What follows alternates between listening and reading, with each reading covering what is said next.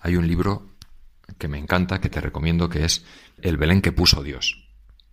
Y ahí se recoge una conversación entre el ángel San Gabriel y un pastor, un pastorcillo. Y le dice San Gabriel, Yahvé soñó con su madre. Pensando en sus ojos, creó el mar. Imaginando su sonrisa, llenó las flores de pétalos. Añorando sus caricias, nacieron las palomas. Y en cada mujer, desde el comienzo del mundo hasta hoy, puso algo de María. Lástima que algunas lo destruyan. Ya sabes que en el cielo no hay envidia. Desde que el Señor nos puso a prueba y Satán cayó de lo alto, nunca hemos tenido ese extraño problema. Así que estábamos todos tan contentos. ¿Y sabes cómo llamábamos a María? El sueño de Yahvé. Hasta que un día nació la Virgen y Dios nos dijo su nombre, llena de gracia. Así se llama desde toda la eternidad. Y así la saludé yo hace nueve meses en su casa en Nazaret. Esto le dice San Gabriel al pastorcillo. La Virgen es el sueño de Dios. Y todos nosotros, en cierta medida, somos un sueño de Dios. Los teólogos explican que si Dios dejara de pensarnos, de tenernos en su mente un solo instante, dejaríamos de existir. Así es toda la creación. Es un pensamiento de Dios querido. Dios ha pensado en nosotros desde toda la eternidad y sobre todo pensó en la criatura más maravillosa, más perfecta, la que iba a destinar para ser su madre. Y por eso tenemos que mirar mucho a la Virgen. Un niño pequeño, lo primero que ve es a su madre. Un niño pequeño al principio, pues no ve, hasta que su visión se va formando poco a poco pero lo primero que se le presenta es el rostro de su madre, que quizá lo está alimentando, que lo tiene en brazos, los ojos de su madre.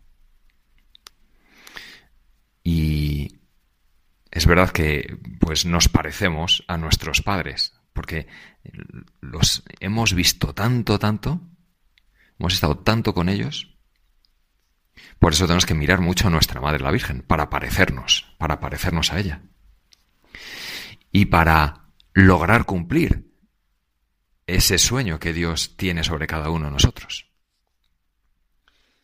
Si María tiene esa belleza en, sus ojos, en su sonrisa, en sus caricias, todos nosotros teníamos el ser, o mejor dicho, los, los hombres, Adán y Eva, al principio, antes del pecado, teníamos esa belleza.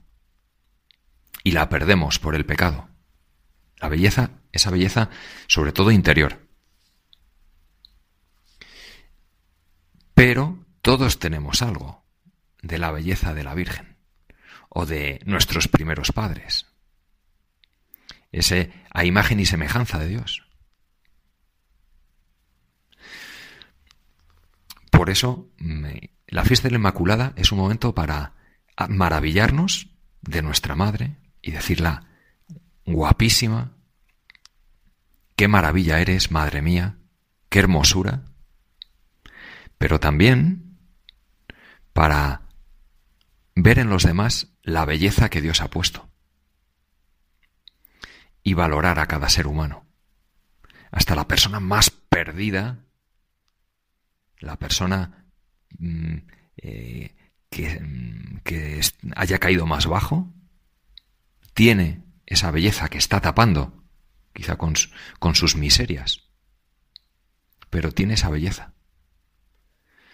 Por eso mm, tenemos que, mm, Dios nos manda amar a todos, pero eh, hay motivos de sobra, porque la belleza del ser humano a veces eh, nos cuesta verla, pero es tan grande. Somos hijos de Dios, somos hijos de la Virgen.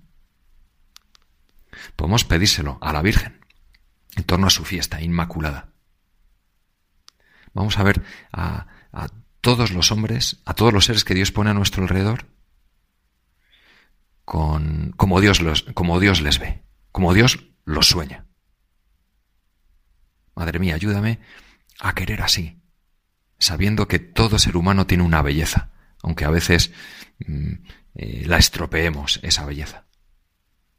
Es, es una fiesta de alegría, de gozo, de dar gracias a Dios por cómo Dios nos ha hecho. Y le pedimos a la Virgen que nos ayude a admirar cómo Dios nos ha hecho, cómo Dios nos ama y cómo queremos o cómo nuestra madre nos ayuda a parecernos a ella.